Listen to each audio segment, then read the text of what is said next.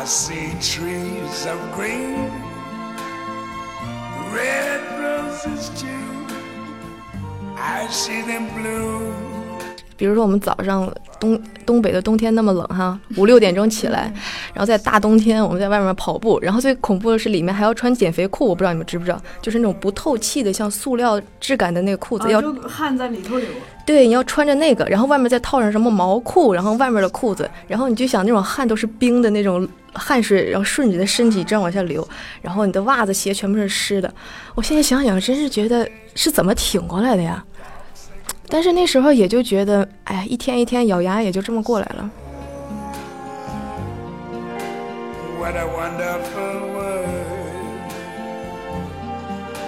欢迎来到后浪剧场。后浪剧场是一个交流情感与思想的空中剧场。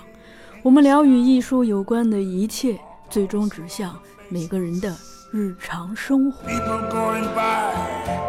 I see friends. 大家好，欢迎来到后浪剧场，我是小树。咱们这个乌镇专题还在继续啊，继呃上一期意外的邀请到了王学兵老师和王冲导演之后呢，这一期又来了一位新嘉宾，呃，是今年打算带着自己自编自导自演的作品进军乌镇戏剧节的青年竞赛单元的。呃，魏一欢老师，大家好，我是魏一欢。对，呃，与我一起主持的依然是这个次波 Ace。大家好，我是次波 Ace。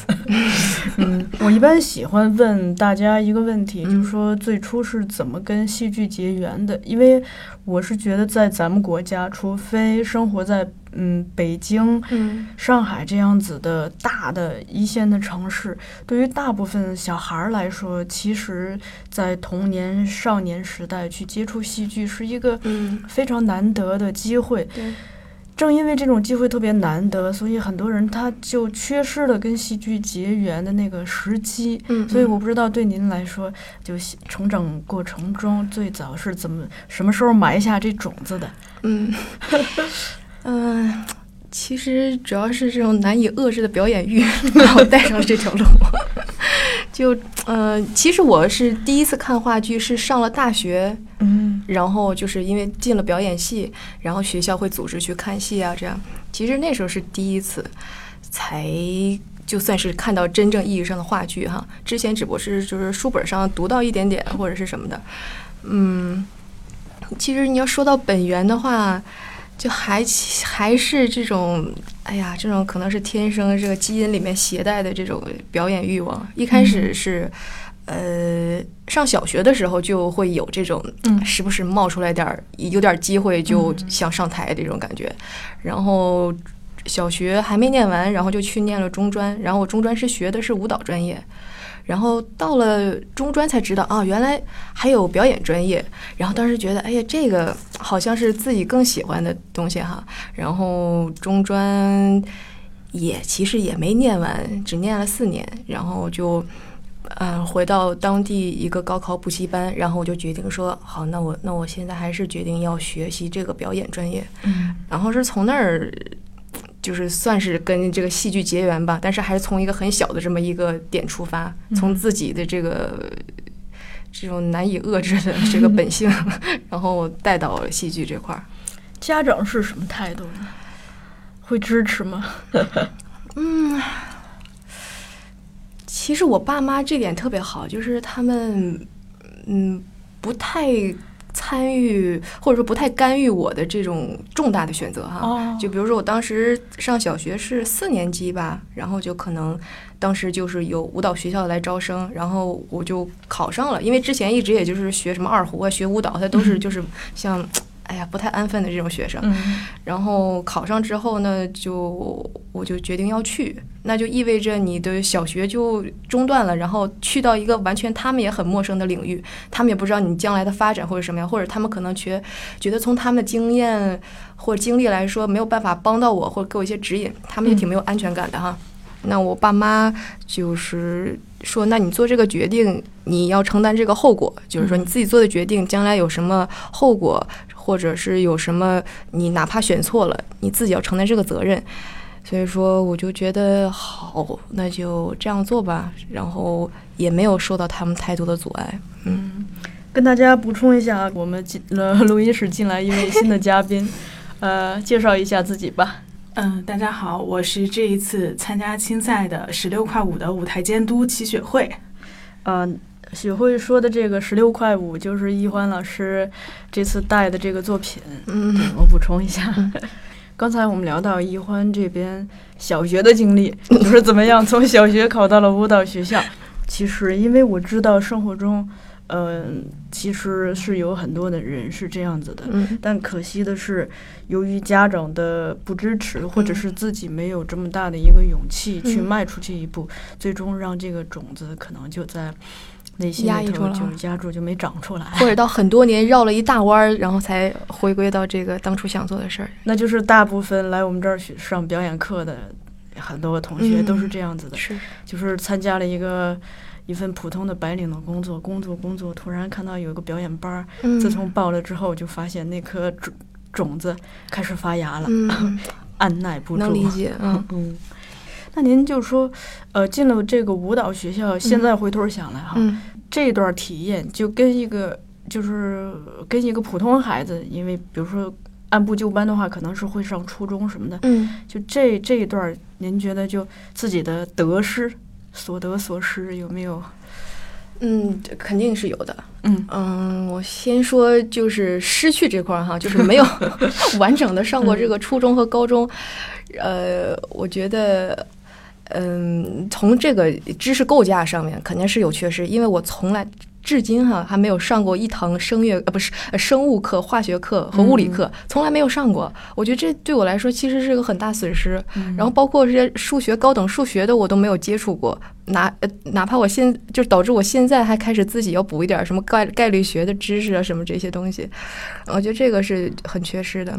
然后再一个就是可能跟人怎么相处，这个也是。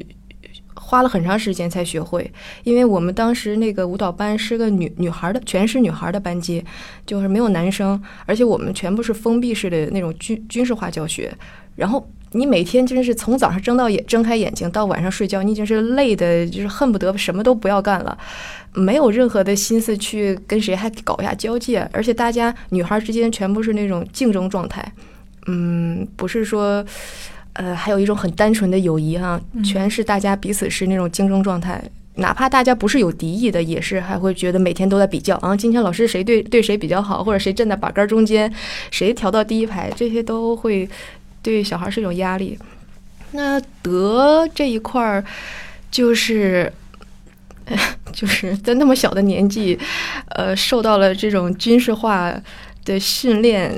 嗯，可能对我的自律方面，包括的呃独立生活、独立生活，然后包括耐力和韧性，都是极大的在痛苦当中成长了吧？嗯，就那个时候是离家吗？上学？对我家是吉林，但是然后我去到是沈阳，哦，就是也是跨了个省。嗯，这一点我想。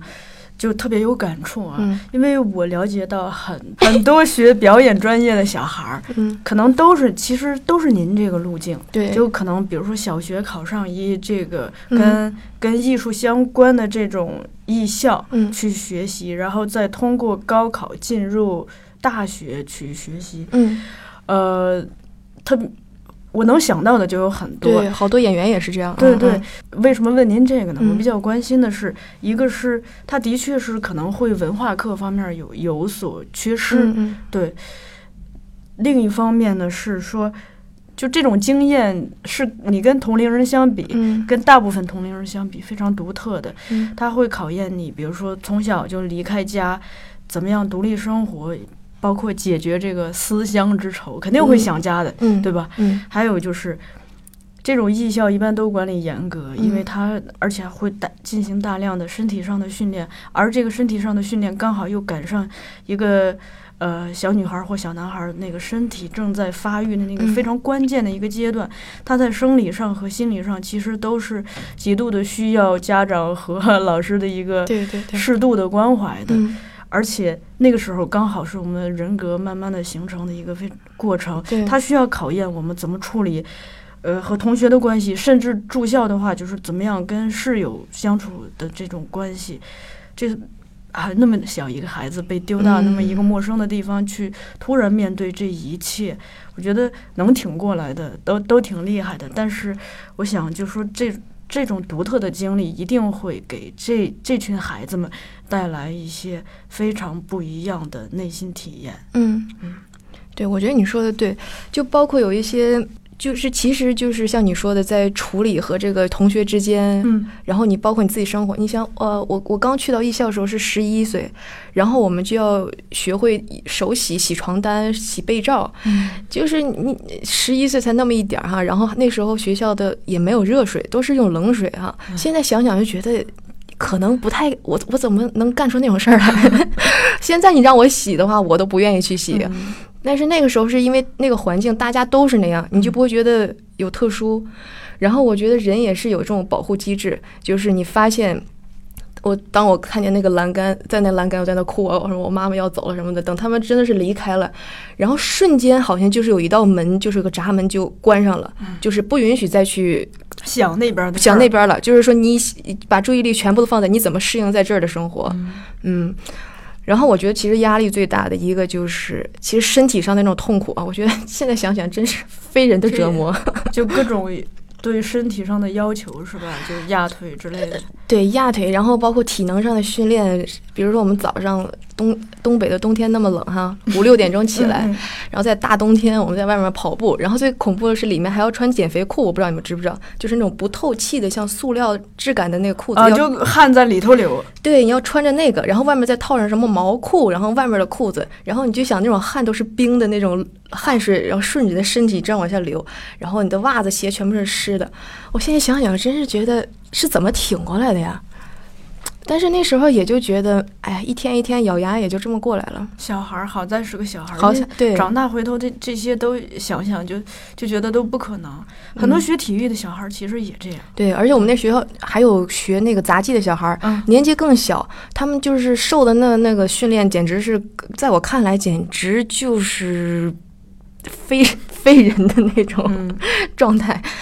但是，哎呀，人也是可能在那种极限下，也就能迸发出那么大力量，也就能坚持过来。对嗯，所以我是觉得，就能在这种环境下。这种漫长的训练中坚持下来的孩子，其实长大之后都是一笔非常大的财富。我之所以就嗯花大、呃这么一些篇幅跟您聊这个，嗯是呃有两个事情，它给了我一个启发。一个是我之前看过一个呃日本那个打乒乓球的福原爱的嗯。一个纪录片，他就讲他怎么样从小就，他妈妈还带是带着他等于是日本中国两地的跑，嗯。因为他很多的训练和比赛是在中国嘛。嗯，你想他也是在好像在辽宁队还是对对那边儿，你想一日本小孩儿天天跟着这边跑到那个东北那边儿，嗯。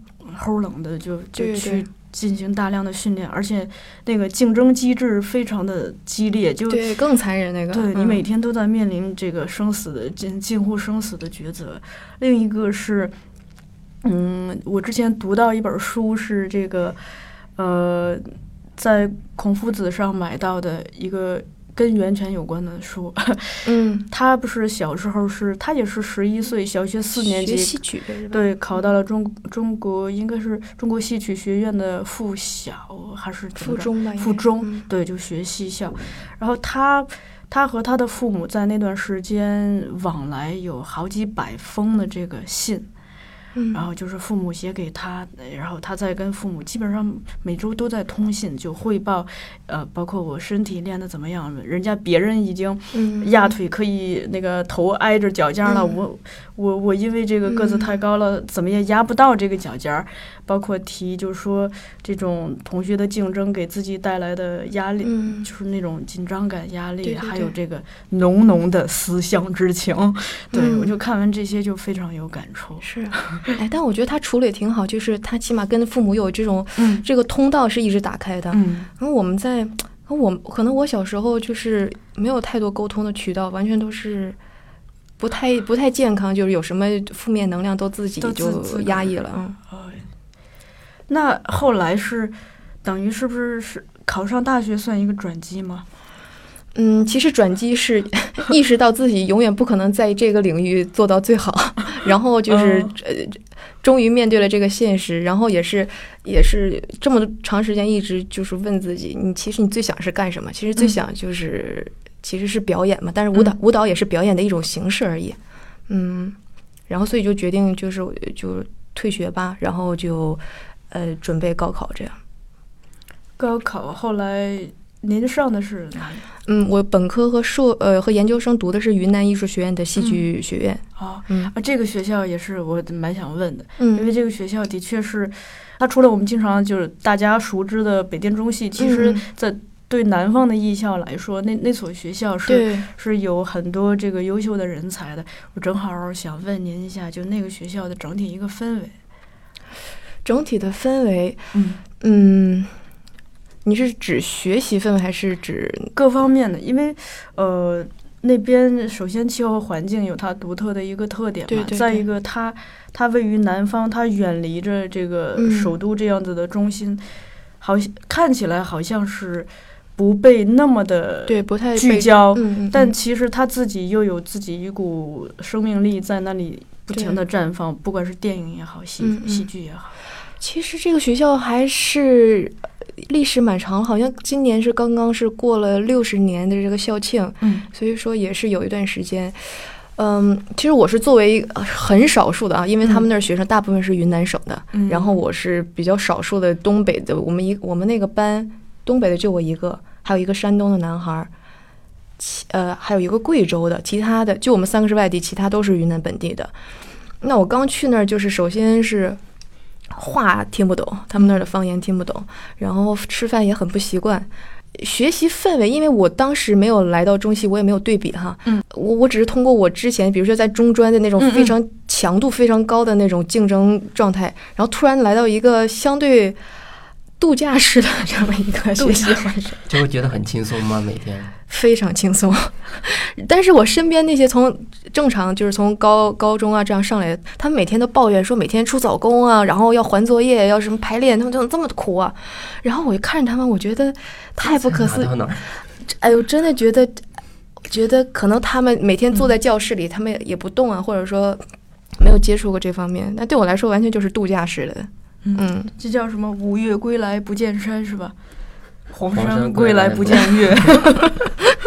嗯呃，可能就是被压迫时间长了，我觉觉得很很就是很轻松的状态。嗯，除了轻松之外，就比如说，嗯，整体就同学们之间这种学习的氛围，或者老师的嗯，对跟学生的关系这方面，您觉得，您也可以结合着日后在中戏的那个嗯嗯嗯状态。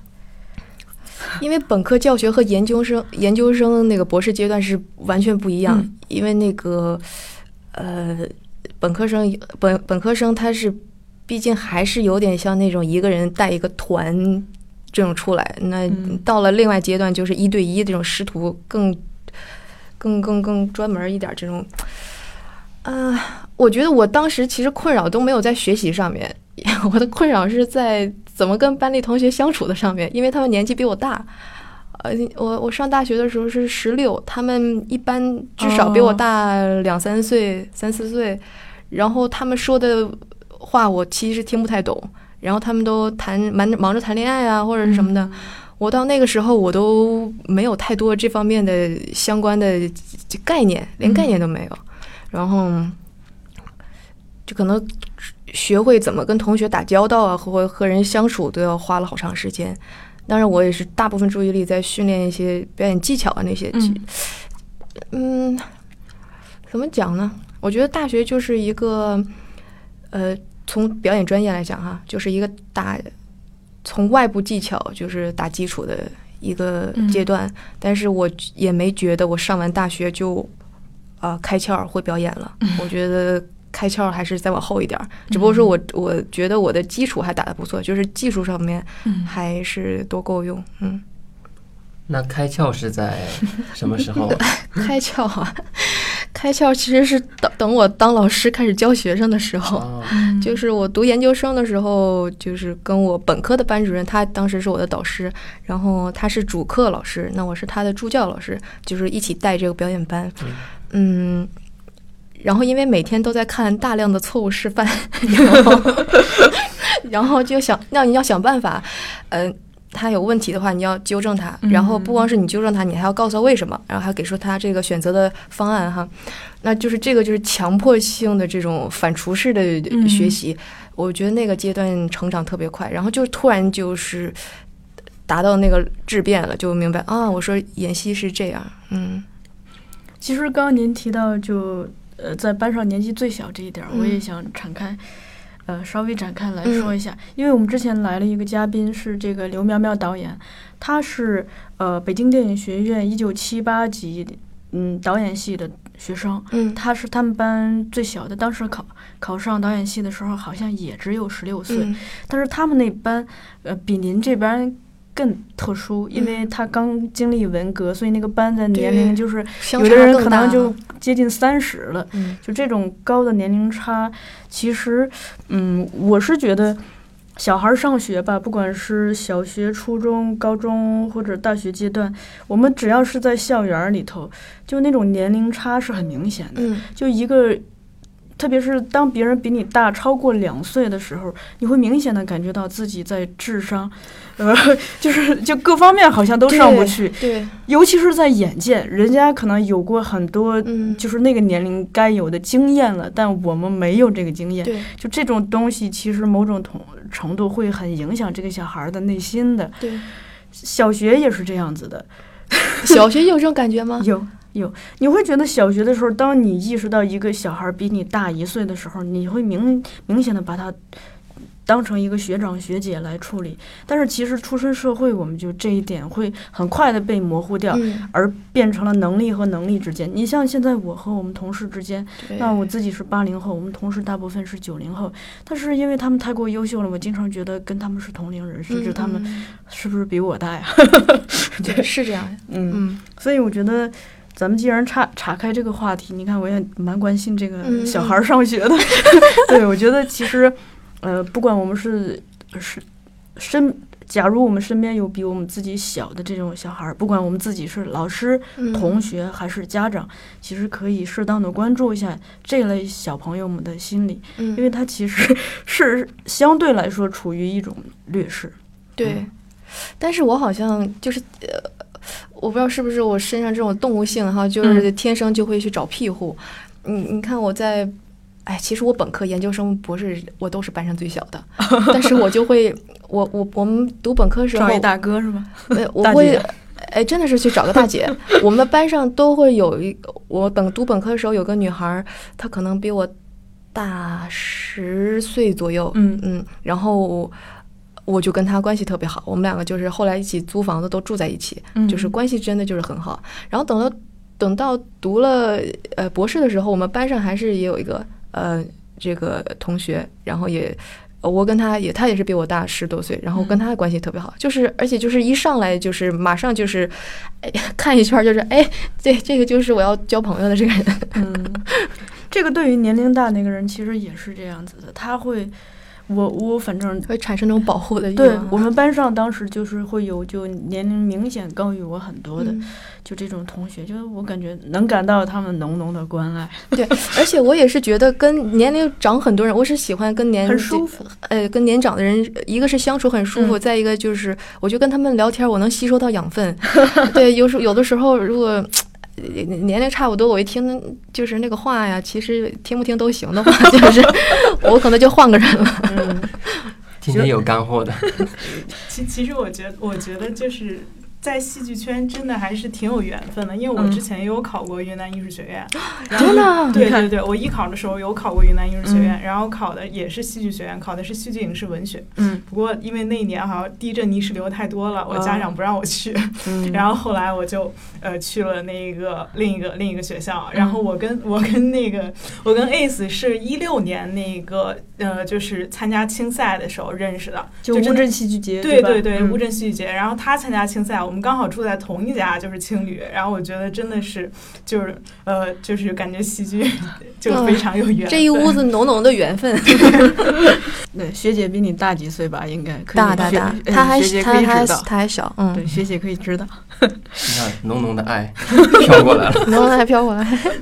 嗯，那就是您去中戏之后，呃我不知道对中戏的这个感受怎么样？是在老校区还是新校区？嗯，我们呃，我看啊，我们当时住在新校区，但是经常也是往老校区跑，因为我们是第一批搬到新校区的那个，就是宿舍，我们去的时候都是浓浓的甲醛味儿，都是都是呃刚基础设施刚做好，嗯嗯，然后我们也上课，有的时候像罗锦林老师年纪大一点这些老师，我们就会跑到这边来跟他上课。呃，这边就是东棉花胡同这边儿，，南锣鼓巷这儿，嗯。对，就是老校区，这个很有意思，因为中戏这个新老校区这刚好赶上这个点儿，这就这就我们要发问了，对对。因为那个我是看到很多这个中戏的人吧，他去了新校区吧，呃，老是在怀念，人总是比较念旧，老是在嗯。怀念老校区这个氛围嗯。啊，怀念墙上的爬山虎，怀念那个胡同儿什么的，嗯。而呃，那个更早的赶上了，就是南锣鼓巷没这么热闹之前的那些中戏的老校友呢，他们又会怀念那个时候，说啊，那个时候我们很日子日子天总是很蓝，日子总是很太慢，对，胡同总是很安静。对，我不知道您这个赶上这个就搬他们搬家这个时间点，所感受得到的新校区和旧校区的一个氛围，包括周边老师和学生的一个反反应。嗯，大家当然都是喜欢待在老校区。我觉得其实最主要是一个是个人习惯，再一个嗯也是交通便利。对，我觉得这个是嗯不可否认，它是有这个因素在。呃，我觉得新哇新校区好久没去了，但是我觉得现在设施应该比我们那时候完善很多。对我们当时搬去的时候，那周围全都是黄土地呢，都是到处黄沙在飞扬，吃饭都没个地儿。现在应该好很多了。嗯，我觉得老师还是我也听老师有时候聊天的时候，还是觉得在这边方便，在老校区。老校区对，老校区位位于东城区二环以内呀、这个在著名的景点，对，可可不就方便嘛。嗯，对呀、那新校区那属于五环吧？五环朝外了吧？五环外啊，然后那个每次进城的时候可可可费劲儿了。现在坐坐一趟地铁，坐大老远坐到地铁站，哎，不不是，先坐一辆公公交是吧？大老远坐到地嗯铁站，然后到了地铁，悠悠的且坐那八号线，悠悠悠才能你悠达来。你现在还有八号线，我们那时候刚去的时候，八号线还没通到那儿呢。哦，嗯，我们那时候，哎呦，怎么倒十五号线还是十三号线，反正且倒呢，对，而且那周围又是什么养老院什么的，就给人一种一种哎有一种其实是有一种那种被遗弃在郊外的感觉，嗯，稍稍有一种 那种感觉。我上一次去中戏就看看一个舞剧的同学他的毕业演出，嗯然后就发现他们的小剧场好棒啊，啊，设施是真的很好是，真的好棒。设施很好，嗯排练厅，呃，这些我觉得这个是发展的必然趋势，嗯没有办法，因为毕竟你在这个南锣鼓巷，它的空间真的很有限，对，嗯，然后可能现在扩招啊，嗯，这些的设施是真的不是一个层级上面的。但是我觉得人都有这种回忆是美好的，然后这种 习惯啊，嗯这种惯性的动力，嗯，那老师这边呢？博士教学是一种什么教学？就是一对一的、一对一。一对一的教学。嗯嗯，您导师是我导师是马淑云老师。哦，马嗯老师。对呃，马老师，呃，很很严格的，嗯，然后他很严谨，呃，我觉得在在他面前你没有办法糊弄糊弄事儿，嗯嗯、就是可能你觉得想另辟蹊跷的话，我觉得他是很，呃，真的是一个很负责任的这样一个老师。如何就是作为一个外校生，如何考上中戏？如何我三相信跨考这，？对我相信这也是很多的呃，就是想考中戏研究生或者说是想考中戏博士的学生想问的问题。嗯，我觉得，唉，我觉得首先我们在这个制度下面哈，我们就得承认这个英语考试重要性。就是你的英语考试这个是一个我觉得是最大的障碍，就是从身边好多人都会来咨询我，哎呀，怎怎么考啊什么的。我觉得，哎呀，英语真的，包括政治，政治，哎，我们考政治了吗？好像没考政治，是吗？哎，考研考政治，等哦到哦博士就不不政治了。嗯嗯，但是我都觉得这个英语是个大门槛儿。嗯嗯，嗯，但是学会英语挺好的嘛，也就那样。是吧？呃，还有就是，就比如说有的学生，就今年就是我认识的一些研友，他们普遍就是考过了初试之后，但是复试的时候，就是老师好像就觉得就是实践经验就更呃，好像更更想让他们实践经验上好一点儿，就是会会比较倾向于收这种学生。那当然，你要从老师角度考考虑，他肯定是希望是你是个成手嘛。啊，老师不会说就是是个一张白纸来，他他他的工作量会变得很大。是，嗯，所以说这个真的是很难，你综合考虑，就是我各方面，我英语要好，政治呢这方面我的起码我考试能过得去，那我专业也要差不多，然后还有一些实践经验，让老师觉得，哎，这个孩子还可以塑造，所以这是一个综合考量的这么一个应试。哦，说到这儿，我我我也我也想聊一会儿这个考研的话题。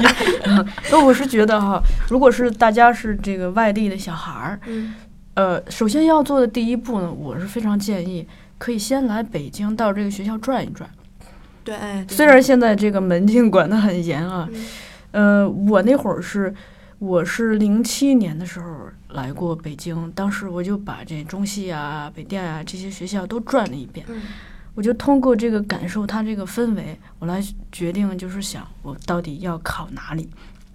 另一个是在转这个过程中，你会遇到很多人，就你比如说，你只要勇敢一点，嗯遇到那学校的，比如说正在打水的 男孩儿，你就问他一下，嗯他可能会推荐给你几本书，或者是推荐给你一个买书的地方。当然，现在有后浪了，也不用他们推荐。这个植入很巧妙。对我那会儿其实很难的，我我当时不是考电影嘛，嗯我就去了电影学院。电影学院那个有一个小角落，特别矮一房子，叫电影书店，应该就叫这个啊，名字对，中戏也有，就是专门卖这种对，就在那个黄亭子那儿。然后我就去那儿，因为我当时是考研，真的是像学会这样子，就充满了疑问，就不知道该怎么办。我当时也是的。所以我就去那个书店，狠狠的花钱，就买了好多，包括赶上有一个书店在卖那个成批的，呃，过期的大众电影，我都把它背回家去了。对，但是这个行程，它给我一个经验是什么呢？一方面，当你实际转完，你会觉得这个地方真好，我就想来这里。我不，我不满足于我现在的一个状态，我希望我明年就可以来这里。嗯或者是我明年来不了，我也一定要来这里，就会它给你一个内在的驱动。嗯另一个是我当时，呃，一个是就是别人只。就你在路上，除了遇到已经考上这里的学生，也会遇到跟你一样在这儿茫茫中 求索的人们。然后他们互相之间，大家像学会说的是研友嘛，大家分享一些经验，说哎哪哪儿卖书呢，或者是你可以去蹭哪个老师的课。然后，总之就是，只要你迈出了第一步，你就发现有无数条支线可以供你去完成这次行动。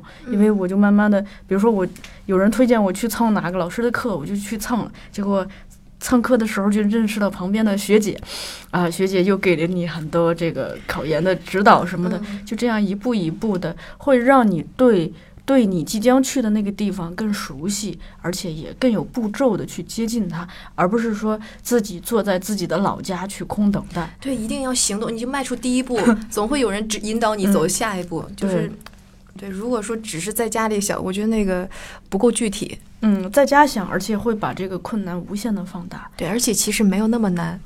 其实我真的觉得我，我我我没考中戏之前，我觉得我把它想象的太难了，就是真的是比登天还难。但实际上自己操作下来，其实觉当然我有很大的运气成分，我觉得我是运气比较好，但也没有真的不及我想象中的十分之一。嗯，我我那次就是零七年去逛完中戏，有一个呃体验是什么？我之前不敢报中戏之类的，就北京的这些学校我都不太敢报。嗯然后呢，我那天逛完中戏，我拿回来一页宣传页，不是呃，中戏有一个宣传页，上呃边印了一堆明校友星嘛，嗯嗯校明星校友，然后我拿回去了，我就遇当时是还是我姐姐的男朋友，嗯现在是我的姐夫，他就是他就非他做什么事情都要挑最好的，他就说你要考就考最好的学校，然后找一个最好的导师，你要。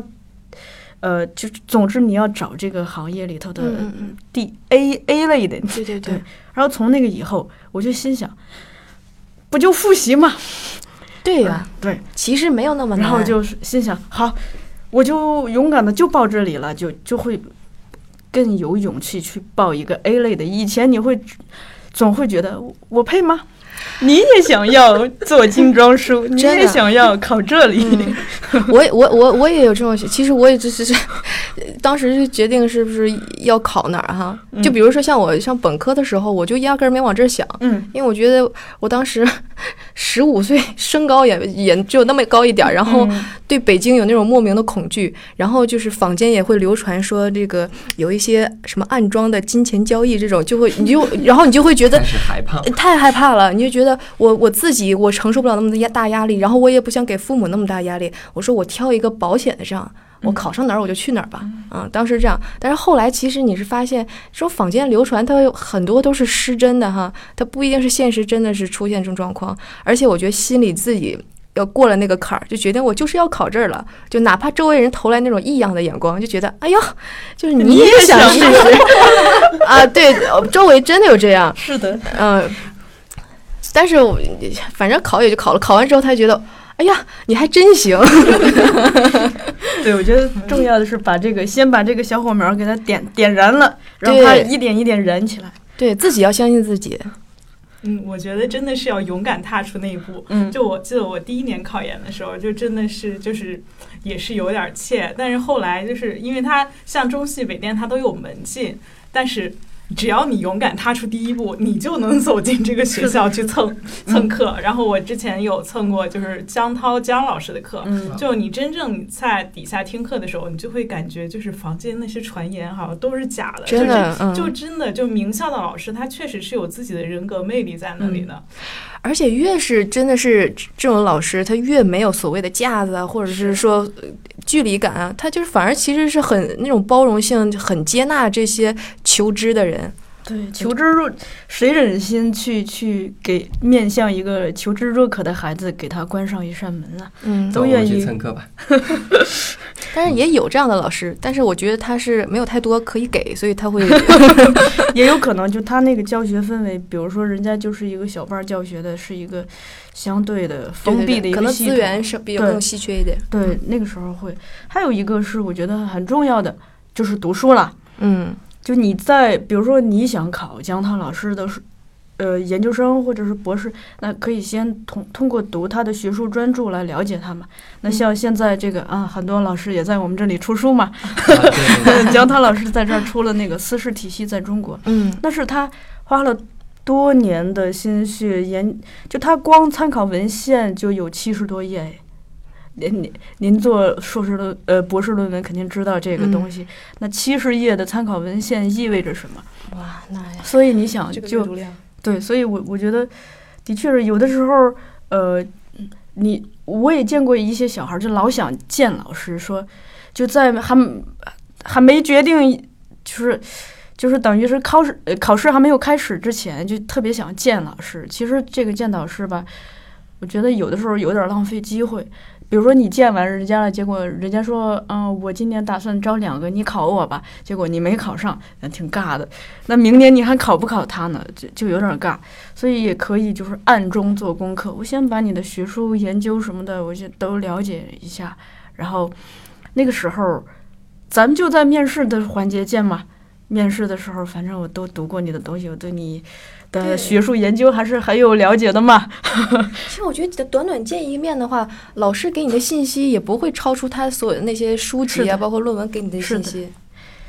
呃，因为我也见过有小孩儿，就是直接拉住导师，说我我就想请你吃个饭，中午你有时间吗？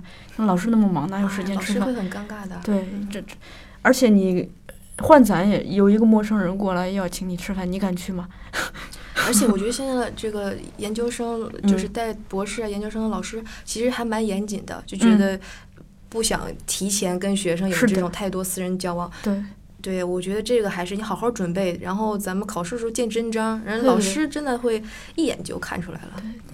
凭本事，呃，初试凭本事面试，凭本事读这个硕士。而且你考上心里也踏实啊，对不对？对我啥也没，我也没花钱，我也没见导师，我自己考的。嗯，而且就，而且我觉得特别奇怪，就是大家都是觉得你考上了，你肯定是暗箱操作了。啊，呃因为我考上这个之后，有好多人都问我说，呃，那个你是金钱交易吗？那个 花花花了多少钱？花了多少钱？就直接这么问哈。嗯但是问题是我真的没有啊，而且嗯人家就是说，呃哪怕我想，人家老师也不会参与到这种事情。对啊，我觉得坊间这种流传太有时候太误导人了。对，还是要靠自己靠自己这个自己看，自己听，对，自己去自己去判断嗯判断。对，其其实还是挺感谢这一个私事体系在中国再版，因为就是之前它原先好像叫私事体系简略，然呃，后很长。就对对私事体系什么什么，总之最后两个字儿叫讲略。哦对，然后它绝版了，嗯，然后就是呃，就是孔夫子，然后就卖特别贵，就卖两三百。然后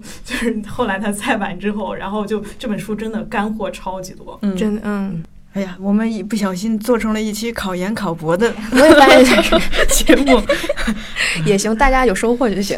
咱们再拉回拉回来啊，就呃，接下来聊简单聊一下您的这个创作经历，因为嗯我看您的履历大量是音乐剧的创作，嗯，是是个人爱好呢，还是机缘巧合？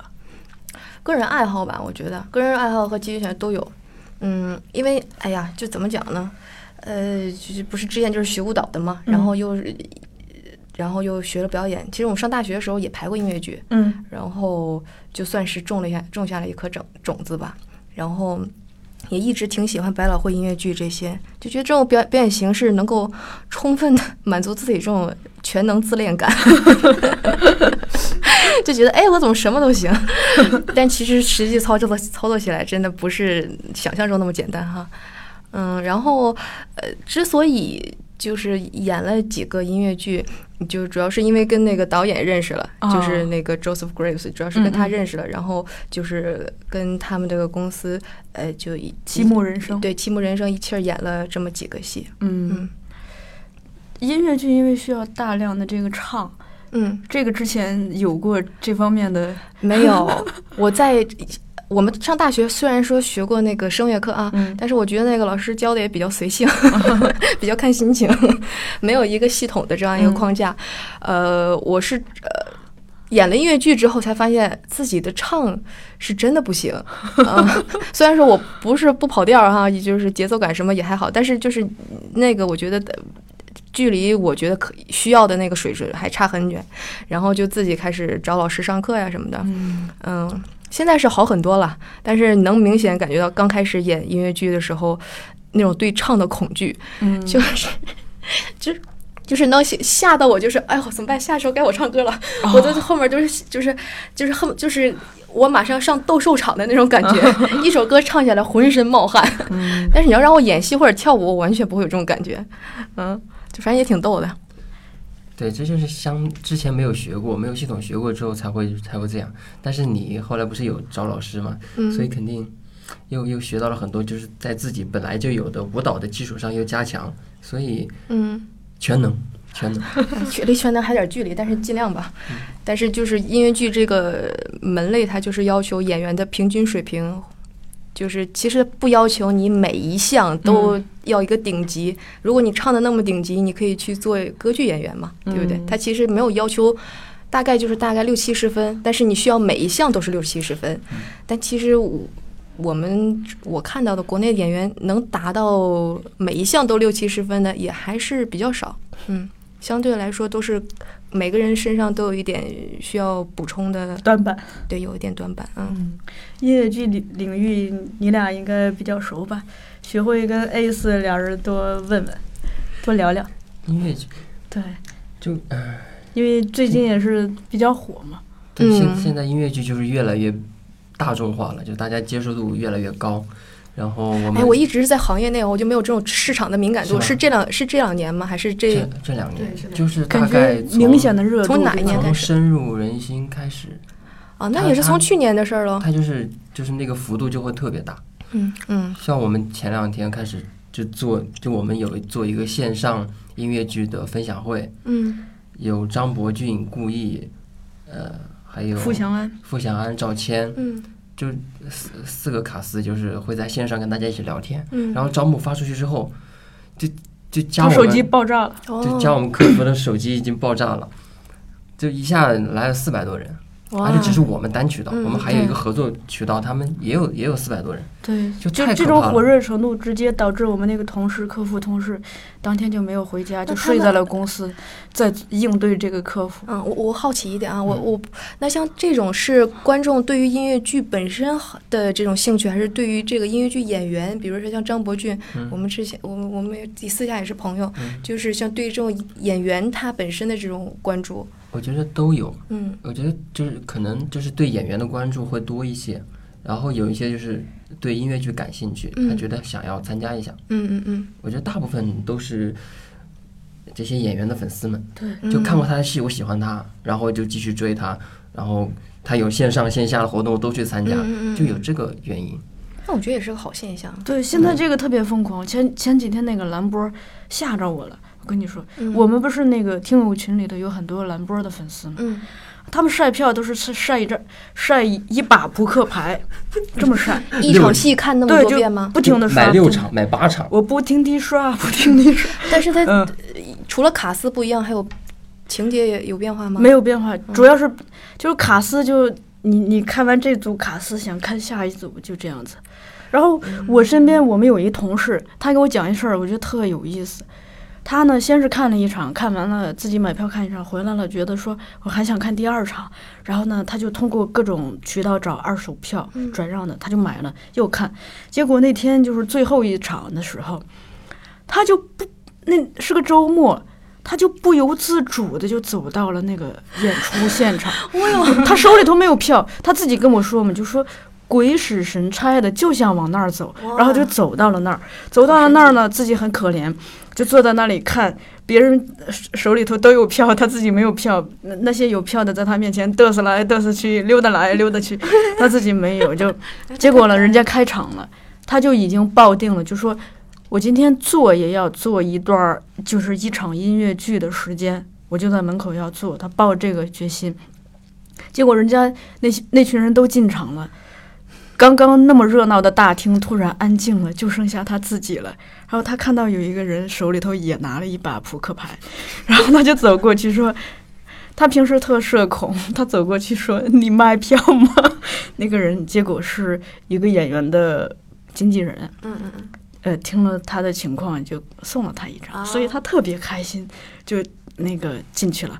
进去看完出来又特别开心的排队买了周边，买完周边从此以后，他的身边就永远在放着那部剧的相关的音乐，然后他的手机的头像、显示屏什么的就都换了，我就觉得特神奇。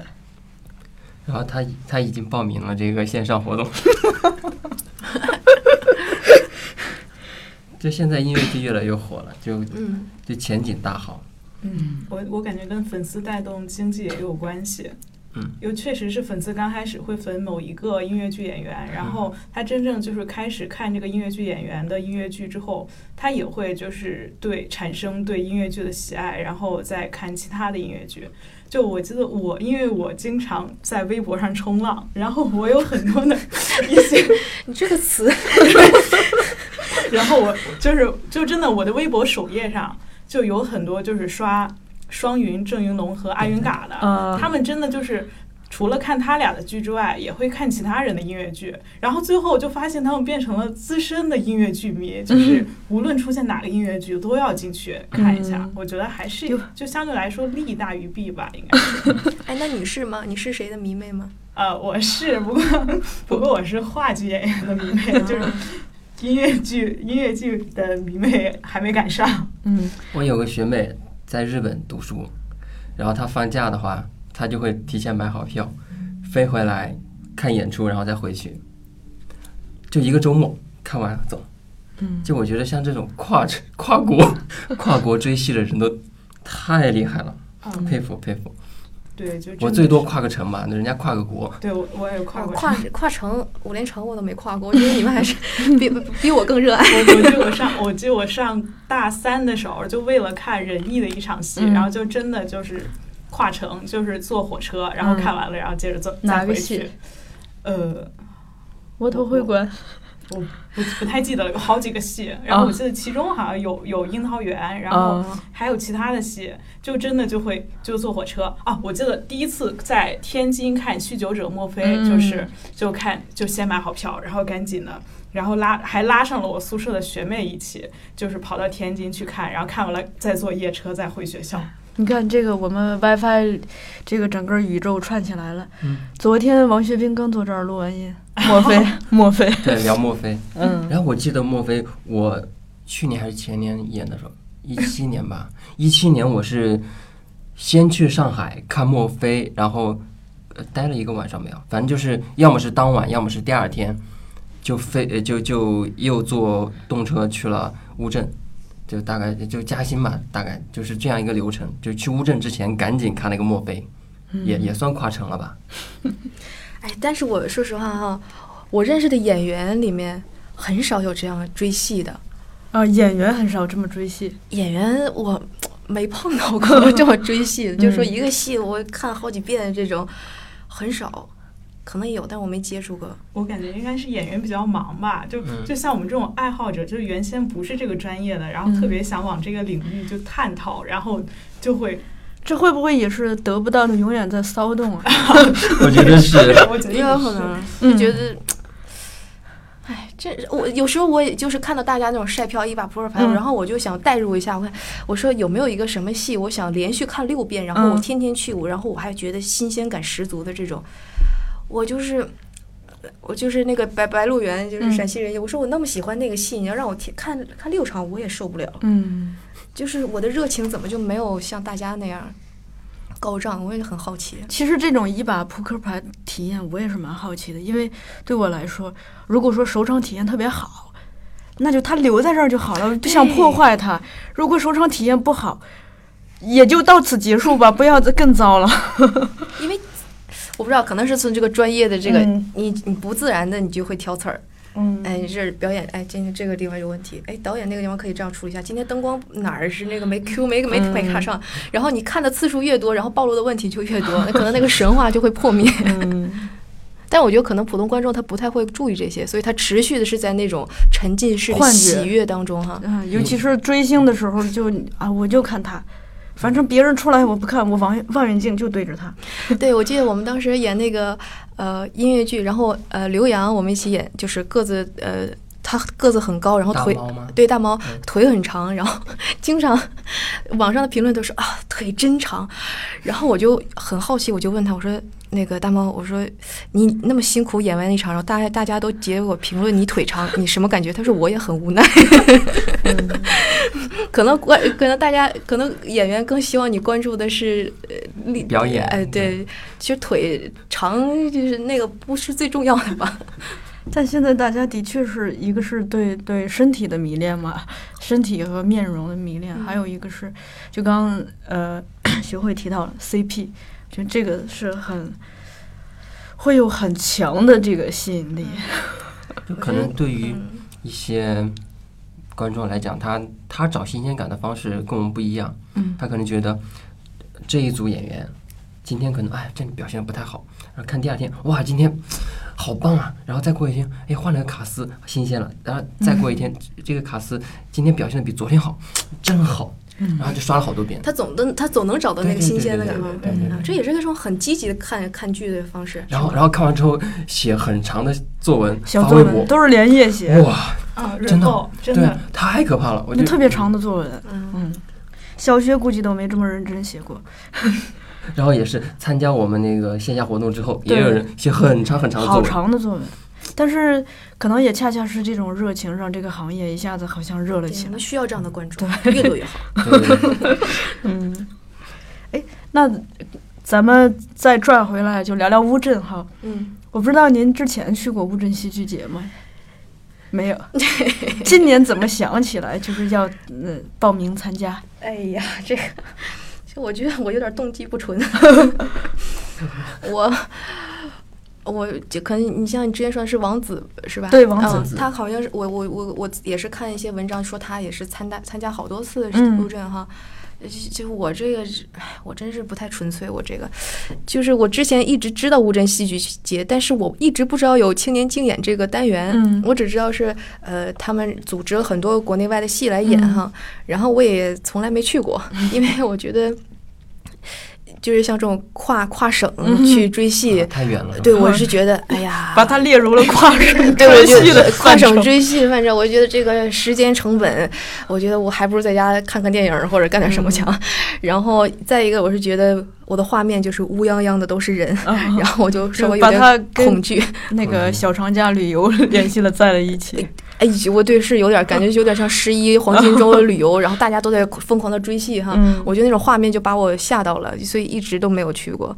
这次的这个巧合是因为我受了点刺激，然后我就觉得我想自己开始写剧本然后我本来的打算是想写个独角戏，嗯但是我实在是高估了自己的能力，因为我从来没写过。虽然说我觉得自己的品鉴能力还不错吧，就是哎，我看到一个总是能挑出点什么毛病来，然后就误认为自己能写，但是其实是太高估自己了。然后呃，受到挫挫折之后，就发现有这个呃青年戏剧节在招这个这招这个剧目嘛，嗯然后说哎，我说哎，这个相对要简单很多呀。我说那就先从这个下手吧。嗯就其实就是给自己找个机会，就是逼一下自己嘛，不然的话我也不知道什么时候能写出来。哦，嗯那也不算动机不纯不纯吧？对，但是就是没有，可能有的人是对着这个戏剧节这种向往啊，就是嗯觉得啊，我一定要去点，就是我可能缺乏那种动力。每个人对戏剧节都有他自己的态，度。每个人动力不一样。像王子，他就是他去，他今年去是为了证明自己，去不是为了得奖，只是为了玩儿。嗯，对，嗯，他就想证明这一点。因为大家都都觉得那他万一得奖了怎么办？他之前已经得过奖了，所以他这一次就不需要得奖，他只要能进，越是这样，越越容易得奖。人就心态好嘛。嗯就我嗯我我就喜欢说他心态特别好。那现在这个戏是独角戏吧？对，然后我看那个是讲跨性别是吧？嗯，这个我就好奇了，怎么会想到这个元素呢？哎，其实那个没有一开始就是就定下我一定要嗯演这个，嗯，因为他们不是给了三个关键词嘛，嗯嗯就是命题作文嘛，有嗯点，。对，然后我就想，那怎么给它拼凑在一块儿？呃，一开始就看到之后想了几个方案，我都觉得，哎呀，这太普通了吧！我说这嗯谁都能写出来。然后后来就是翻一些到处乱看，在网上冲浪，冲到一张 巴西电影的海报哈，嗯它是那个海报就是一个女人化着很浓的妆，是一个这样侧影，然后就是呃有那种胶片的那种颗粒感哈。它是不是跨性别我也不知道，但是只是那个感觉，我就一下哎，信息好像就是对位了。那我就觉得是要演一个这样的跨性别，就是他本身呃身体是一个男性，但是他的认性别认知呃包括他他向往的那个是一个女性，嗯然后也是想满足一下自己的自恋，就是觉得我不光能演演女人，我还能演这种人，所以说。你知道吗？就是，哎，往深处说，就是满足自己的自恋。哎，不要老老这么说自己。嗯，我但我觉得自恋是一件好事儿了。嗯，怎么表达？十六块五这个这个这个剧名有什么？嗯，这是一把扑克牌吗？不是，呃，十六块五，呃，还是票价？呃，一开始没起没起名哈，嗯写完了之后我说那就起个名，是因为其其实这个框架大概是讲这一个这个人求爱不得，因为他嗯。爱上这个男孩儿，然后这个男孩儿每次都来他这儿买东西，他就是他就是个售货员，嗯。就是超市的这个收银员，然后买这东西加起来刚好就是十六块五，然后他每次都来买这几样，然后每次都给现金，嗯，就是就然后后来就他就叫他十六块五，其实剧里面他也没有名字，这个人也没有名字，就是从来不需要去问他叫什么，反正就一个代号就够了。就没有契机问，就是在剧情里没有发生嗯这个事情，嗯，在现实生活中也不太有契机，除非脸皮比较厚。对嘛？你天天来买东西，哎，你叫什么名字？来加个微信转账。人家不转账，人家都是给现金，这是他的特别之处。哦，对对对，没有机会。对，对对对，那关于报名这块儿，就是流程上的啊，我也多问一下，万一咱们听众里头也有这样想报名的人呢？嗯，就是我不知道他这个青年竞演单元报名是整个流程是怎么样？是先先去报名，然后接到一个命题，然后你你这边创作，嗯嗯，再把作品汇报上去是吗？还是怎么？呃，我我我的记忆当中啊，如果没出错的话是。他当时就公布了这个题目，是吧？嗯他告诉你这三三个一般是他是在网上公布题目，就是在在，比方说前一年闭幕的时候宣布下一期的主题，嗯当然它只是一个空的主题。比方说去年他宣布了今年的主题是涌，嗯三点水那个涌，涌动的涌，涌动的涌。冲浪那个涌，但是它但是它目前就什么都没有。嗯但到了今年大概四五月还是几月的时候，嗯它公布了三个元素，啊，对吧？就是相当于是一个呃命题的一个更具体的一个要求。对对更具体的要求。就围绕这三个关键词，然后组组织一个故事，这样。嗯，对，然后就从这个之后开始，大家就进行一个创作。嗯创作创作完了之后，把自己的呃视频呃视频录好，就是剧本、视频，然后导演阐述，就是各种资料，嗯通过电子邮箱发一份儿，然后再拷进那个光盘里面再发一份儿，嗯，就是这就是作为报名成功了，就是这个这个操作。对，而且他们组委会非常尽责，他都会给你发这个确认的信息，你绝对不会遗漏的。对对对，每个基本每个团队都会派人去盯，嗯，就保证不会出呃出这种小小差错什么的。对，嗯你们现在接到进去那边的，就是具体安排在哪个剧场的这种消消息了吗？嗯，有，我们其实就是三十一八月三十一号公布的吧，然后就嗯马上就开始把我们就弄到一块儿，就是已经去过了是吗？还没有去过没，有啊啊，应该是拉群是吧？就拉群，然后弄到一块儿是拉群 对对对，弄到一块儿就是在在网上嗯编，然后公布这些需要注意的事项。那到时候最早是什么时候可以去呢？嗯，现在让我们定的是二十一、二十二二、十二，十二号走，二十三号到，二十三号去了，我们要抽签儿。这件事是抽签儿。所哎对对。二他二十五号开幕对吧？嗯哎，今天二嗯，二十三号的话，那就给大家两天时间去准备这个工作。我们之前是提前一周哎，今年是二十五号开幕吗？我都不知道。，对，今天是二十五号开幕。反正就是好像排练时间不多。这么仓促，这万一分配到一个不熟悉的那个不熟悉的剧场，呃，各种环境呀、剧场应该是统一的吧，都是傍晚吧。嗯今天有用修舍郎吗？就是傍晚剧场今今天。那那就是固定的，就是大家全部都在傍晚剧场，只有一个场地。然后大家互相排这个时间对，会有一？个排期，就是比方说今天三个小时给这个剧组，然后下三个小时给那个剧组，那就了解了，就是《暗恋桃花源》那种就排期，就差不多。没准儿就排排出一个戏来。就是傍晚 剧场，就是剧场这边每个剧组应该有两到三个小时，然后还有一个排练厅，嗯，也会给两到三个小时。这两个场地。然后除开这两个场地之外，自己随便找吧，嗯就是在乌镇景区里面，你看到哪个地方没人，你就就就你也可以在那儿先先排着。排着了。对，但是人家当时组组委会也说了，就是当时到到时候这个你就是一桌二椅，就是嗯这么个道具，对，灯光什么就尽量简单。尽量简化。嗯所以说大家也应该有心理准备，不会弄得太复杂吧？嗯觉得。所以学会的工作也减少了不少，啊减轻了不少，对吧？但学会还是主要我们这个团队人比较少，所以学会到时候会一兼呃多职。多嗯职多职。你是不是又要控灯，又要看音乐的 Q，然后呃，我们有灯，我我有灯光设计老师，嗯，那还好，还有灯光老师，还有灯光老师，而且学会是第一次什么时候去乌镇戏剧节呃，的？我第一次是一六年，其实我那年是去追星的，是是 哪一颗星？呃哪一颗星？那个天空中最亮的呃星。张鲁一老师，这一段会掐掉吗？谁？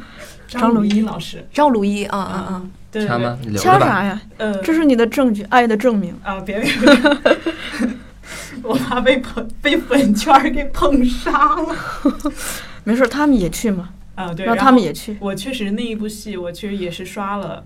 我好几遍一把扑克牌我我是他演了四场，我刷了四场。嗯但是第二场的时候，因为当时晚上在看另一场戏，然后就呃那场戏播完了之后，就是不能进场了，我就真的在后面在那个续厅后面蹲着蹲了一，听完了全场，你看看，哦哟，然后就就真的他我知道吗？他不知道，当然不知道，他不知道，你一定要让他知道。人间有微微博真情，艾特他冲浪，我觉得他应该会很感动吧。人间有就真情，就是我是那一年刚好是就是第一年考研，就觉得哎，我一定要做就是这么这么优秀的演员的学妹。嗯，所以就要考中戏。对，就就其实就就感觉就是。